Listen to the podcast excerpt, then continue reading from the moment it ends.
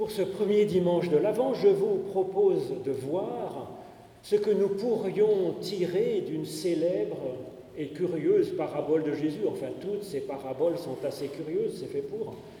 Celle de dix jeunes filles qui attendent l'époux dans les ténèbres, comme une invitation à veiller, nous dit Jésus. Alors c'est dans l'Évangile selon Matthieu au chapitre 25. Alors le royaume des cieux sera semblable à dix jeunes filles qui prirent leurs lampes et sortirent à la rencontre de l'époux. Cinq d'entre elles étaient folles et cinq étaient intelligentes. En effet, les folles, en prenant leurs lampes, ne prirent pas de réserve d'huile avec elles. Par contre, les intelligentes prirent d'elles-mêmes de l'huile dans des réservoirs avec leurs lampes. Comme l'époux tardait à venir, elles s'assoupirent toutes et s'endormirent. Au milieu de la nuit, un cri survint. Voici l'époux, sortez à sa rencontre. Alors toutes les jeunes filles se réveillèrent et elles préparèrent leurs lampes d'elles-mêmes. Les folles dirent aux intelligentes, Donnez-nous de votre huile, car nos lampes s'éteignent. Les intelligentes répondirent, Non, car il n'y aurait pas assez pour nous et pour vous. Allez plutôt chez les marchands et achetez-en pour vous-mêmes. Pendant qu'elles allaient en acheter au loin, l'époux arriva et celles qui étaient prêtes entrèrent avec lui dans les noces et la porte fut fermée. Les autres jeunes filles arrivèrent plus tard et dirent Seigneur, Seigneur, ouvre-nous.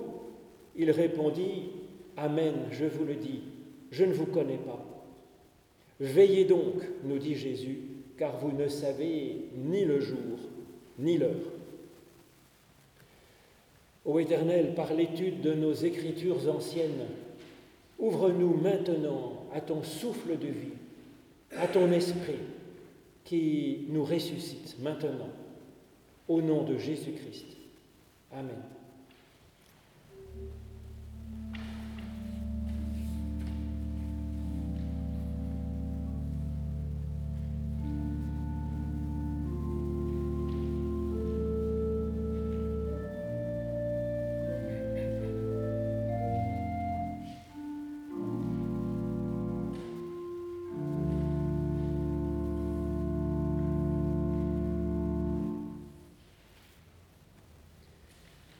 Jésus commence donc sa parabole avec ces mots. Alors le royaume de Dieu sera. Et ces mots sonnent comme une promesse disant ce qui arrivera de beau, de merveilleux, de vivant comme salut quand le Christ sera venu. Alors ce genre d'annonce, c'est un classique dans les grands prophètes de la Bible. Sauf que si Jésus est effectivement le Christ, ce que nous croyons, eh bien, ce alors de la promesse de salut de Dieu, c'est maintenant. Plus précisément, ça commence au temps de Jésus il y a 2000 ans, et puis c'est encore en train d'advenir. C'est ce que Jésus explique dans un dialogue avec la Samaritaine, dans un autre évangile. Il nous dit, l'heure vient, et elle est déjà venue, où les vrais adorateurs adoreront le Père en esprit et en vérité. C'est aussi le sujet de cette parabole, même si c'est exprimé d'une autre façon. Alors pour mieux comprendre ce dont il est question dans cette histoire, peut-être faut-il préciser ce que l'on entend par royaume des cieux ou royaume des dieux de Dieu dans les évangiles. C'est pas un lieu dans lequel on se tiendrait, Sinon, Jésus aurait parlé différemment. Il aurait dit quelque chose comme Le royaume des cieux, c'est semblable à une salle de noces dans laquelle certaines personnes entreront, et peut-être d'autres non. Mais ce n'est pas ce que dit Jésus, en fait. Il dit que le royaume est semblable à dix jeunes filles qui sont mobilisées par leur espérance. Et donc le royaume de Dieu, le royaume des cieux dans les évangiles, c'est un processus vivant, tendu vers l'avenir, qui nous rend actifs. En Christ, Dieu attaque l'ultime étape de son projet de création. Il en est à la finition. Le gros œuvre est déjà passé. Et c'est ce dont parle Jésus ici, d'un processus en cours. Ce que Jésus nous en dit est à la fois réaliste et optimiste. Réaliste car qui dit chantier en cours ben, dit que le monde est encore en chantier et nous aussi. Cela prend en compte le fait que nous ne sommes pas parfaits et que le monde n'est pas parfait, que nous avons besoin de progresser. Je pense que ça n'aura échappé à personne. D'ailleurs, ces dix filles de la parabole de Jésus, elles sont loin d'être parfaites. Aucune des dix n'est parfaite. En même temps, Jésus est optimiste dans son annonce réaliste. Son alors et puis le futur qu'il emploie dans le royaume des cieux sera, eh bien cela annonce une certitude et il n'y a aucune réserve sur la bonne marche, sur la fin de l'histoire. Comme nous, Jésus constate que le monde est dans un sacré chantier, si je puis dire.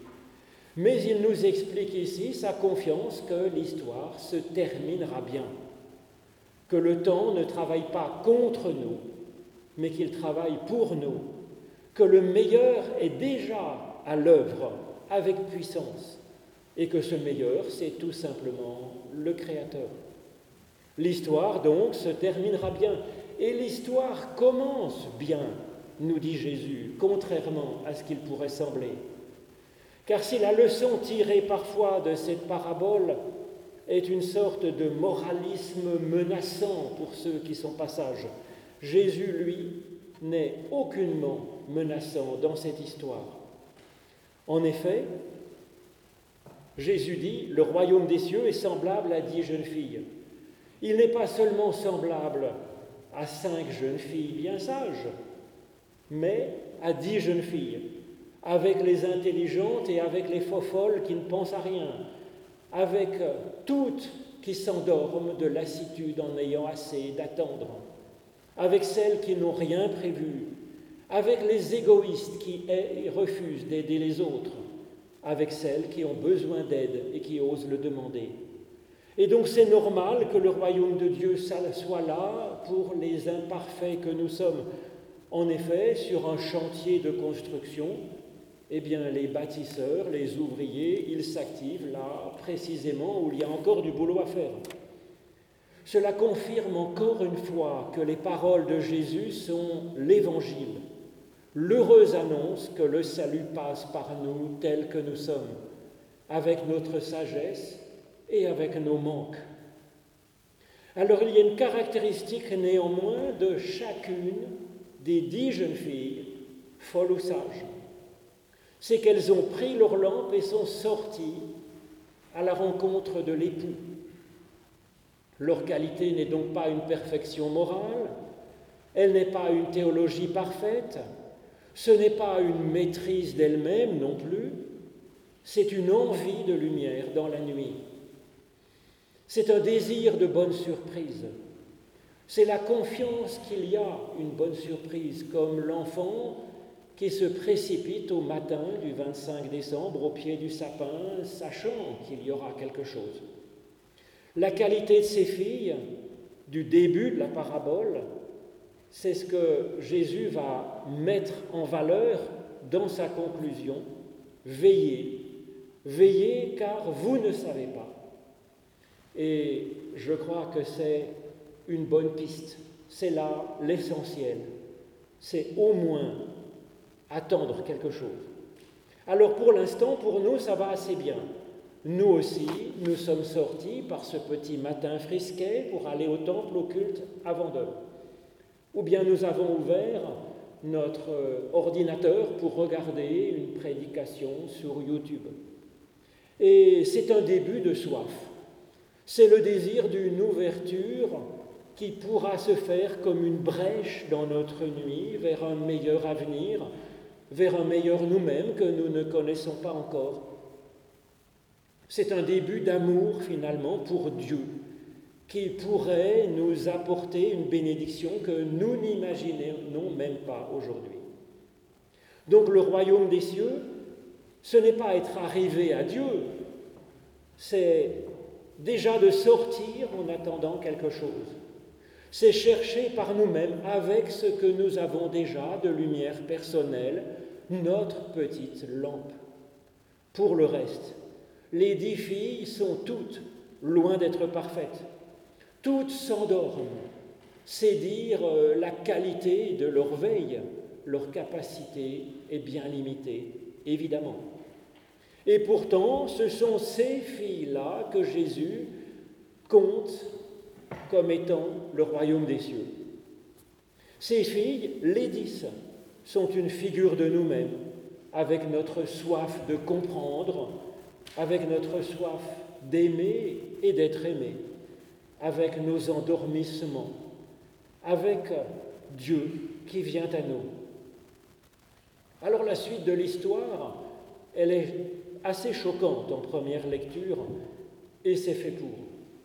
Car finalement, cinq des dix filles vont buter contre une porte fermée et recevoir le gracieux refus très sec de l'époux.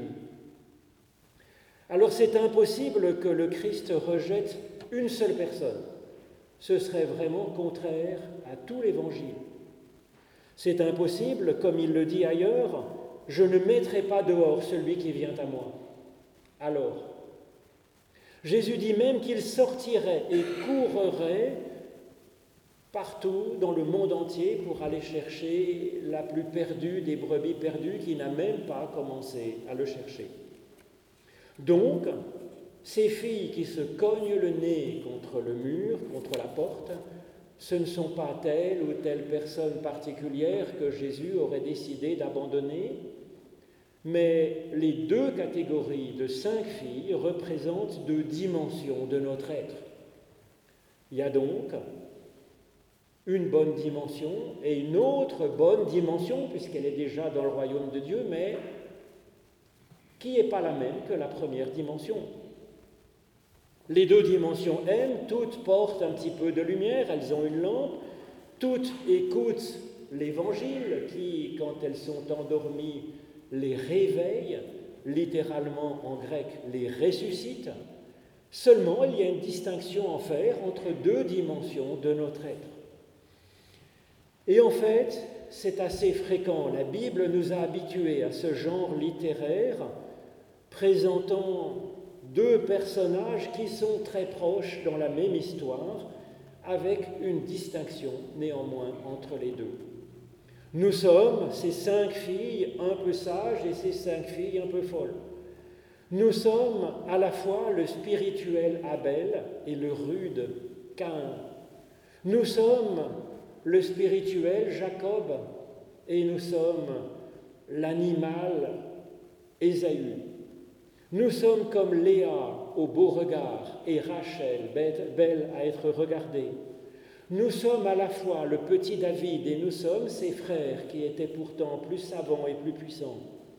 Nous sommes à la fois, nous dit l'apôtre Paul, l'Adam terrestre et nous sommes aussi l'Adam porteur de l'esprit vivifiant. Et il ajoute, de même que nous avons porté l'image du terrestre, nous porterons aussi l'image du céleste. Et donc dans tous ces textes bibliques, à chaque fois, il y a une préférence dont bénéficie l'un des héros de l'histoire, même si les autres sont bénis aussi. Il y a un appel à hiérarchiser les différentes bonnes dimensions de notre être. Alors, notre personnalité, notre conscience animée du souffle de Dieu, cette dimension devant être choisie pour gouverner le reste de notre être, les autres dimensions de notre être. Le reste étant béni aussi, mais non préféré au spirituel. Et sur cela aussi, il est bon de veiller sur nous-mêmes et sur notre monde aussi. De veiller avec soin, nous sommes ces dix jeunes filles et notre être entier est béni par Dieu, corps et esprit. Différentes dimensions de notre corps, différentes dimensions spirituelles. Chacune de ces dimensions sont porteuses d'une lampe, d'une lumière qui nous donne à percevoir quelque chose d'utile et de bon du monde et de nous-mêmes. Effectivement, il n'y a pas simplement les yeux de la foi, du cœur et de l'intelligence pour bien percevoir la vie. Il y a aussi les sens de notre corps qui sont aussi des bénédictions, les cinq sens. Seulement, nous dit le texte, les cinq filles folles, eh bien, n'ont pas de réserve d'huile. Et ça pose problème au milieu de la nuit. Elles n'ont que ce que contiennent leurs lampes, et cela finit par s'épuiser quand les ténèbres sont trop profondes ou qu'elles durent trop longtemps. C'est à l'image de notre corps. Je ne sais pas si vous avez remarqué, mais il s'use parfois un peu. Comme le dit Paul, même si notre être extérieur se détruit, notre être intérieur se renouvelle de jour en jour. Alors les filles intelligentes, elles, ont ainsi une réserve d'huile. L'huile dans la Bible, c'est une image de la bénédiction de Dieu, bien entendu. Bénédiction qui, dans toute la culture méditerranéenne, nourrit, éclaire, soigne, rend plus beau. L'huile aussi, qui est un, un sacre, un envoi en mission, pour faire comme nous le pourrons, comme nous le sentirons un peu quelque chose de bon en ce monde. Alors Jésus nous dit ici que nous pouvons faire provision d'huile, que nous pouvons faire provision de bénédiction. Notre dimension spirituelle, figurée par les cinq filles intelligentes, leurs lampes et leurs réserves d'huile, eh bien, elles peuvent mettre en réserve de la bénédiction Effectivement, dans la nuit, c'est plus difficile à trouver de l'huile. Dans les périodes relativement plus lumineuses de notre existence, nous avons là des moments favorables pour faire réserve de bénédiction. On peut travailler notre foi, on peut nourrir notre intelligence, on peut soigner notre bon moral, muscler notre bienveillance sur le monde, sur les autres, sur nous-mêmes. On peut nous familiariser à la prière, à la contemplation, à la louange, à la connaissance de Dieu, et puis aussi à la connaissance de nous-mêmes en vérité. C'est donc un temps favorable pour nous laisser élever par Dieu et travailler la main dans la main avec lui pour notre construction. Alors c'est ce que nous pouvons veiller à faire intelligemment, particulièrement quand il fait jour. Vient parfois la nuit où c'est plus difficile de tenir, surtout quand les difficultés durent et durent encore.